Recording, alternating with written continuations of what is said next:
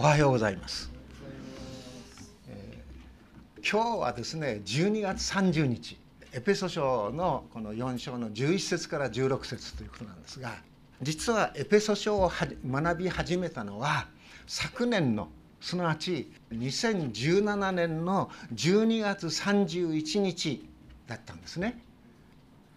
ですから12月31日が日曜日だということは次は2018年の1月1日で元旦礼拝ということになるんですね。でちょっと調べてみました。でそうしましたらですねあの写真が出てきたんです。その最初にエペソ書をやった時のね皆さん覚えてます？ある方からあの鎧兜を借りてきてね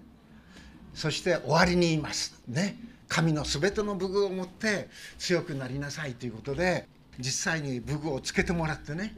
そこに立ってもらって、えー、そして、えー、救いの兜とかですね正義の胸当てとかですね福音の備えを足に履くとかですねそういうメッセージをさせていただきました。それがエペソ書の6章の最後なんですね終わりに言いますということなので2017年の終わりの終わりの日にそのエペソ書を学び始めましたでそれからこちらの教会で仙台でお話しする時にはエペソ書をですねずっとこう学び始めましてで1年経ったわけですね1年経って終わりまでこういかなくて4章の中ごろまでということにこうなるわけであります。この期間教会について私もですねいろいろと思い巡らしていました自分のこの45年に近いでしょうかね。45年過ぎたでしょうか。その方針を巡りながらもですね教会どういうことなんだろう。歴史のことを見ながらもですねこう考えていきました。で教会について思い巡らしていく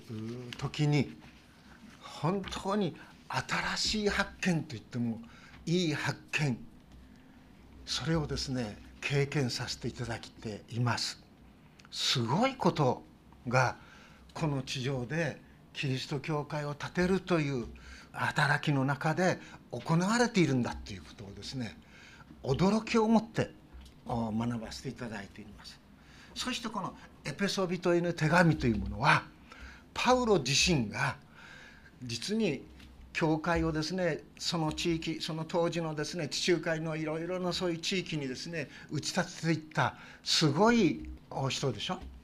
でもそのパウロ自身が自分が携わっているキリストの教会を打ち立てるという奉仕に対してミニストリーに対してすごいもう言葉ではですねすごいとか言えないしか言えないんですけども感動を持って感激を持ってパウロはですね教会はこうこうこういうことですよということを私たちに伝えていてくれるのがこのエペソビトへの手紙と言われている教会論聖書が教え示すところの教会論だということに気がついてあの学ばせていただいています。実はですね先週12月の27日木曜日なんですけども NHK の BS でですね人類初の月旅行という番組がこうありました人類が初めてね月に行くんですアメリカのアポロ計画アポロ8号というロケットにですね打ち上げられてそして最初は地球をですね何週かこう回ってそれから月に向かってずっと回っていくわけですね。そして月の裏側をこう回って何何週間回ってまた地上に戻るという人類初の月旅行についてのドキュメントを NHK が放送していたんですね。でその放送の中でああそういうことだったのか。改めてこの感激したのが実は1968年ね12月24日クリスマスイブです。その12月24日クリスマスイブの時にアポロ船内に3人の宇宙飛行士がしたんですね。その3人の宇宙飛行士1人はボーマンさんっていうねそのボーマンさんたちがどういうプレゼントを地上に送ろうかと話し合ったそうです。ね、ジングルベルを歌うか。赤花のトナカイ歌おうかって。清子の色を歌おうかって。いろいろ彼ら考えたそうです。考えた末に彼らは何をしたと思います？考えた末に彼らがしたのがですねすごいことしたんです。実は12月24日クリスマスイブの時にアポロから地上に送ったメッセージが創世記一章一節からだったんです。英語でねこれはキング・ジェームス訳なんですがリバイスト・スタンダードバージョンだったかもしれません。ちょっと読みます。In the beginning God created the heaven and the earth. そういうふうに語りかけるんですね。初めに神天と地を作りたまえりっていうんですね。地は形なく虚しく。今の2017年ではですね暴漠としてっていう言葉を使ってますけども闇が地をね水の上を覆っていた。神の霊が水の上を動いていた。そのような時に神が光をあれと言われた。すると光ができた。そういうふうにですね創世記の一生一節から彼らはあの宇宙船の中でねそしてですね地球を見ながら地上に地球にいる人々に聖書のメッセージを送るんです。その彼らが見たその地球その美しさまさに驚きでした。月がありますでしょ？月はですね光亮としていますよね。その月から地球を見るときにいわゆる地球の出です。月の出じゃなくて地球の出がこう出てくるわけですね。そうすると漆黒の真っ暗闇のそういう宇宙の空間の中に青い本当に光り輝く真珠のような青い地球がはっとこう浮いてくるんです。海がもちろん見えます。海の青さが目にしみます。雲も見えます。でもその天体が地球がどんなに素晴らしいのかもう口開いたままね驚くばかりですね。こんなにも素晴らしいのかこんなにも素敵なそういう地球なのかということです。驚きました。そして彼らはその地球を見ながら初めに神天と地を作りたまえりこの地球は創造主なる神の御手の技だということをあのアポロ船のある意味では現代の科学の粋を集めたあのアポロのその船内で彼らは地球にメッセージを伝えるんですね。彼らの興奮が伝わってくるようでした。本当にすごい。私はその番組を見ながらですね私はローマの獄中にいるパウロがあの暗い獄中の中であの小アジアのエペソの町の人々にですね書いているこのエペソ書のですね息遣いっていうんでしょうか。それをですね思い浮かべていました。まさにパウロはあの天と地を作った創造主なる神があの神がですよ。今この世界の中でこの歴史の中で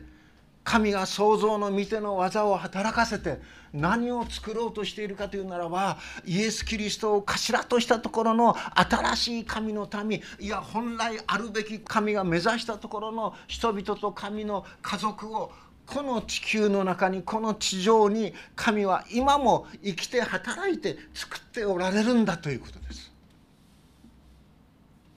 天地創造の技。それはですね人間が誰かいてですよ。そしてですね神がどういうふうにできたのか。光をあれっつったのはいろんな星ができた。いや太陽ができた。そういうのをこうあの見てですよ。そういうのをメモしてですよ。そしてですね家に帰ってですよ。そしてですね編集してできたのが聖書。ではないんでしょ？誰もそこには目撃者である人間はいないんですから。その戦地創造のその記事がこのように伝えられているというのは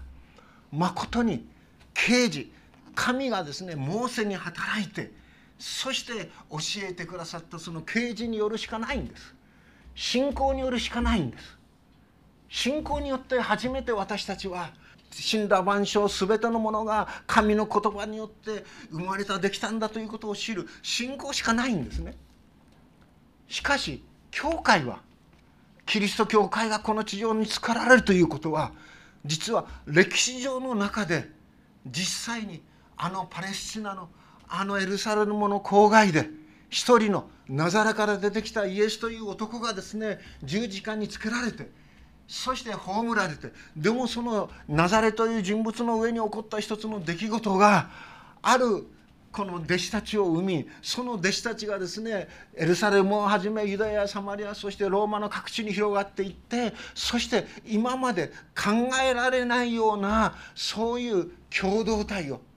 そこにはですねユダヤ人だけではないギリシャ人もローマ人もそしてですね皮膚の色の違う人たちもあれとあらゆる人たちがそこに集まってまさしく血を分け肉を分けた兄弟たちのように愛し合い使い合い支え合っているその姿。そこにはですねご主人を亡くした人もいるでしょう。息子を亡くした人もいるでしょう。厳しい生活の人もいるでしょう。でも彼らはですね自分たちの財産をみんな持ち寄ってそして必要に応じて分け与えてそして支えていく。ただ単に言葉だけではなくて着るものがないならば私の着物をどうぞ分け与えていく。具体的に目に見える形で新しい群れがあの小アジアのエペソにあるいはですねギリシャのですねコリントにあるいはですねピリピニとですねそしてまたローマにと出来上がっていく。その神の家族の姿その新しい群れの姿をですね目の当たりに見てパウロ自身も目の当たりに見て実はエクレシアなるもの神の呼びかけによってですね本当に集まった一人一人の者たちが作るこのキリスト教会は今現に生きて働いている創造主なる神の御手の宮座なんだ素晴らしい宮座なんだということにパウロは心打たれていったんだと思うんですよね。ですからパウロは私が囚われてね鎖につながれてこのところにいることをですねあなた方は嘆かないでください。むしろ私が囚われてこのようにいることがあなた方の益になるんです。あなた方にとってのですね励ましになるんです。そこまでパウロは言っているんです。すごいことですよね。まさしく牢獄の中にとらわれているわけですから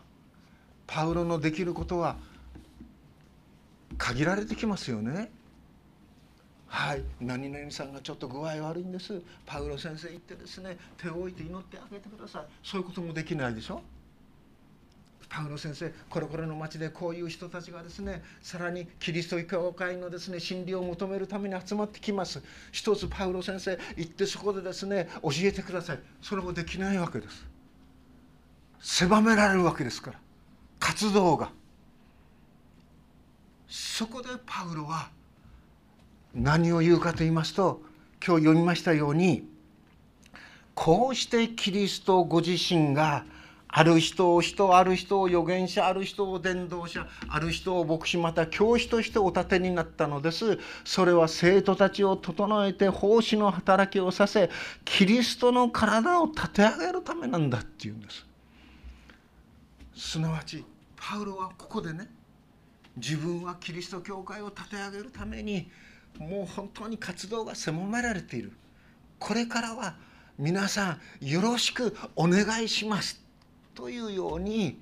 エペソだけではなくてね彼がかつてですね働いて築き上げられていったその教会の人々にお願いしているんです。とある意味ではバトンタッチですよ。今まで私はですね走ってきました。でもこれからは皆さん皆さん方がよろしくお願いしますって言うんです。そしてそのために神はある人をある人をある人をある人をというふうに言うんです。ある人を人と人を盾になった。ある人を伝道者と人を盾になった。ある人を宣教者と人を盾になった。ある人を牧師教師としてお立てになった。ある人をある人をと言っているんです。それはよろしくねということでしょ？でここにですねあのいろんなことが出てくるわけなんですけども人とか預言者とか伝道者としてかある人を牧師かまた教師これ出てきましたけどもこれはあのいろんな仲介書をそんなに調べてるわけじゃないんですけどもキリスト教会の中にはねこういう職性があるんだっていうことを言ってるんじゃないようですね。大きな会社ですと代表権も持っている会長がいたりその後に取締役がいたりあるいは何人分の部長がいたりですね。その部長の下に課長がいたり課長の下に係長がいたり。そういうふうな職性があるわけでしょ。じゃあキリスト教会にもそういう職性がこういうふうにあるのかというとそうじゃないようです。ここで言われているのはある人なんです。ある人をある人をある人をなんです。すなわち教会はその働きミニストリーと言ってもいいですね。奉仕と言ってもいいんですけども一番肝心要なものは何かというと人間ですよということです。人ですよということですこれ。これ不思議ですよね。ある意味では一番ね脆いのは人間でしょ？ですからある改革派の神学の中ではですね神は教会を築く時になぜ天使を使わなかったのかっていうんです。天使がねたくさんいるならばその天使を通してエペソの町にこの町にあるいはこの仙台にあるいはこの東京に天使を使わして作った方がいいじゃないですかって。安心じゃないですかって。なぜ人間を使ったのか。そしてしかもこの人間ということをパウロはですねずっと深めて見ていくときに教会を築き上げるために神が用いた人間はかつてはどういう人であったか立派な人行いも何もかも本当に整った人であったかというとそうじゃありませんよ2章で書いてあるように死んでいた人だよっていうんですね。在家とすなわち罪と咎の意識の中にね死んでいたんだって死んでいたっていうことはどういうことかと言いますと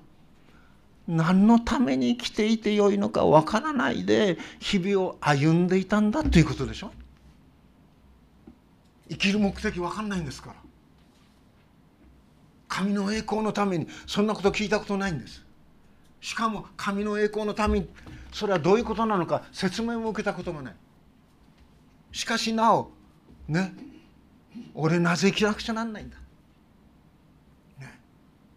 何のために生きるのか。食べるために生きるのか？いや生きるために食べるのか？もう堂々巡りの繰り返しでしょ？そういう中でいろんな問題が起こってくんですよね。なぜ子供は親を選べないのかって。なぜもうちょっとマシなねところに俺生まれなかったのかって。産んでくれと頼んで産んでもらったんじゃないんだ。そこまで突き詰めるとねもう反抗したくなるわけでしょ？こんなですね戦争中のですねもののないねもう本当にいつも腹をすかしてですよ。焼き芋ぐらいしかないそういう時代を生きている。なんぜもうちょっと豊かなねもうおかずもですね有り余ってですね食べろ食べろそういう時に生まれなかったのか。そう思うでしょ？今のねものの豊かな中に来ている時にねどうしても考えてしまいます。でもそういう生き方は死んだ生き方でしょ。本当に生き生きと毎日毎日がですね本当に目覚めてああすごい今日もっていうようなものじゃないでしょう。でも聖書を読んできますと神が作られた全てのものはですね毎日毎日がね喜び勇んで与えられたその神様からの務めを果たしているっていうんです。詩篇の19編の中にはあの太陽は神が作ったっていうんですね。神様は太陽のために幕屋を作った。そして太陽はですねどういうふうに毎日毎日をですねあの歩いているかというならば部屋から出てきてそしてですねその勇士がそのソウルを喜び走るように太陽はですね喜び走って喜んで東の空にバーッと出てそしてずっとお昼頃には天空をずっと回ってそしてまた西に沈む。毎日毎日の繰り返し。でもそれを生むことなくね。生むことなくですよ。太陽は喜びながらその走路を走っているでしょうって言うんです。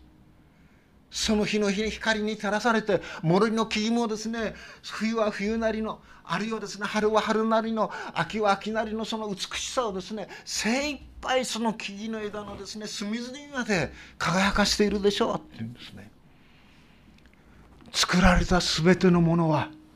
まさに作り主なるお方のその知恵と力と細やかさをねその喜びを持って表しているっていうんです。どうして人間がなんぞ俺生まれたのかそういうふうにつぶやきながら毎日を生きなくちゃならないのかそうじゃないんだ神は在庫の中に死んでいたこの私たちをもう恵みによって一方的な恵みによってあらゆる罪と死の恐怖の中から救い出しあがない出してくださってあの神様の子供にしてくださったんだっていうんですね。そして神様の子供としてすなわち神の作品として神は私たちを救ってくださった私たち一人一人のうちに神のご性質を本当に備え続け増し加えそしてですね私たちを豊かに豊かに導いていてくださるお方なんだということです。これは不思議ですよね。想像。使徒信条の中でね我は天地の作り主、ね、神様を信じって言うでしょ？でも何かそれを言うたびにですね何か天地創造はるか昔の神様の宮沢のようにしか私たちは思わない。でもその次に我はその一人をねこの御子イエス・キリストを信じとこう御子イエス・キリストに私たちのですね思いを向けさせることによって神は今御子イエス・キリストを頭とする教会の中で特にですよ教会の中で生きて働いてそして我らを日々新しく新しく新しく作り変え続けてきてくださるんだということです。これは不思議です。こんなことを誰がですね人間の知恵と理解で作り出すことができるでしょうか？私たちが神の子として今教会にここにあるのは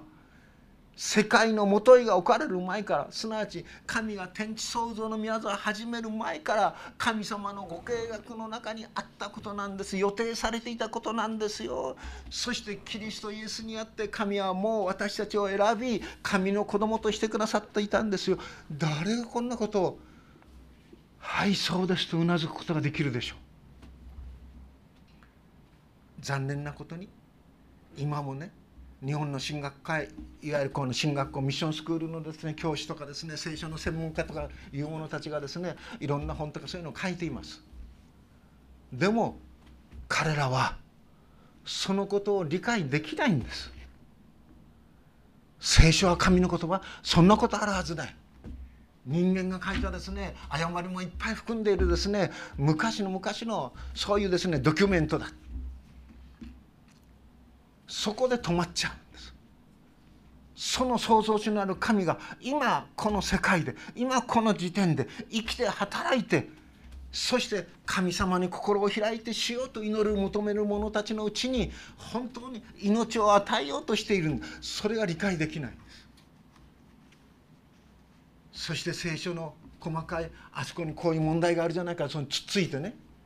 つっついてつっついて俺は学がある。そんなことをまとめて本にしている。まさに愚かなるからですよね。信仰に生きる。イエスをキリストと信じていく。ただの一点です。主よと祈る。その祈りの中に教会の頭なるイエスに対する信仰の告白の中に告白を通して神は生きて今働いておられるんだということです。すなわちイエスを主と信じるということが神の目から見て最も尊いことであり人間としての最も大切な資質をねうちに持っているということなんです。イエス様と呼びかけていく。そこにね神はもう私たちがですねこの漆黒のこう宇宙の中に地球のですね本当に輝ける姿を見た時にあっと驚くようにこの地上の中で神に背を向け神に背くそういうそしてですね本当に暗黒としか言いようのない汚れとしか言いようのないそういう中に本当に主よと祈るその祈りの言葉を聞くときに神は宝物を見つけた。喜ぶんです。ですから神の御心見思いというものは見思いは全ての人がイエス様を信じて真理を悟りに至ることだ。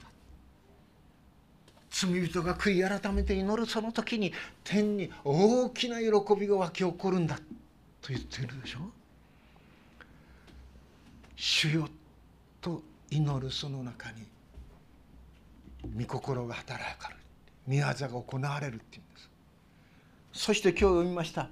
エペソの4章のですねこう書いてありますけども子供ではなくて人の悪巧みは人を欺く悪賢い策略により教えの風に吹き回されたり波にもてわされたりすることがなくむしろ愛を持って真理を語りあらゆる点において成長しとこう言われてますけども本当に主よと祈るそういうものの中に神は働いて何が真実であり何がそうでないか何が良くて何が悪いかそういう識別力もそういう判断力も与えられてくるんです。そして何を増してあの自分を愛するように自分の隣人を愛せよと言われたイエス・キリストのそのお言葉が心の中に響いてくるんです。ですからその愛を持って教会が築き上げる。教会はキリストの愛が隅々にまで行き渡るところなんです。愛がないところには何があるかというと混乱だけです。イエスへの祈りイエスへの信仰がない。その愛がないところに何ができるかというならば混乱だけが生じるだけです。しかし主よと祈り。主が愛してくださったように互いに愛愛せよという言葉に耳を傾けていく時にそこにキリストイエスの身体なる教会が築き上げられ続けていくのだということですね。愛をもって真理を語ることを学んでいってほしい。頭でっかちになるとね議論は好きなんです。議論には勝つんです。議論に勝っても魂を失うんです。愛をもって真理を語るんです。そして教会の指導者あるいは教会に仕えるものそれはねある人この人あの人この人いろんな失敗いろんな問題が出てくるかもしれない。でも最初に泥をかぶるのが牧師です。牧師はね泥をかぶる決心がないならばならない方がいい。俺には賭けはない。俺に過ちはない。そうやって幾人の福音中の教育者が教会を去っていったか。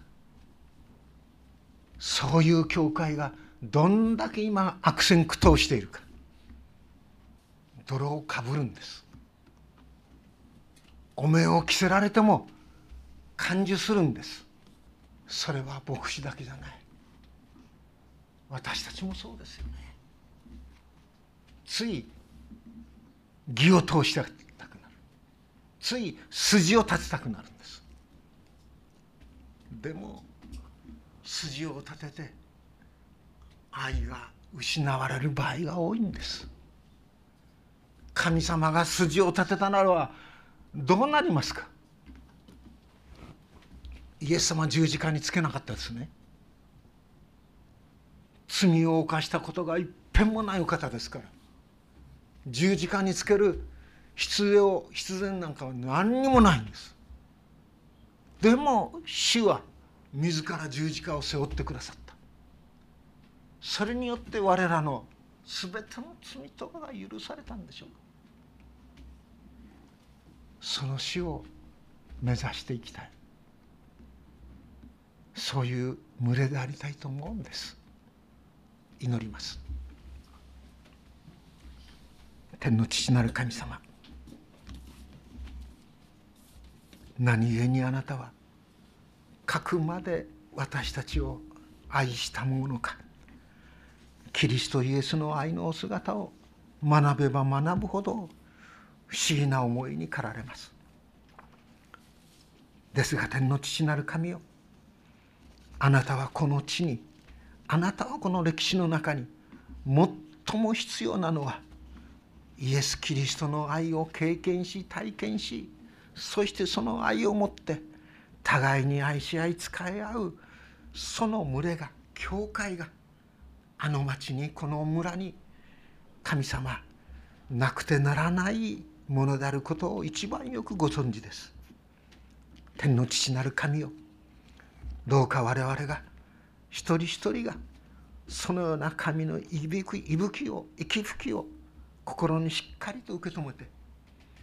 まことにこの教会のその指標のようにモットーのように愛が見えに見える形で表されて深められて広げられて深められていく群れとさせてくださるようにキリストイエスの皆によって見舞いに祈ります。アメン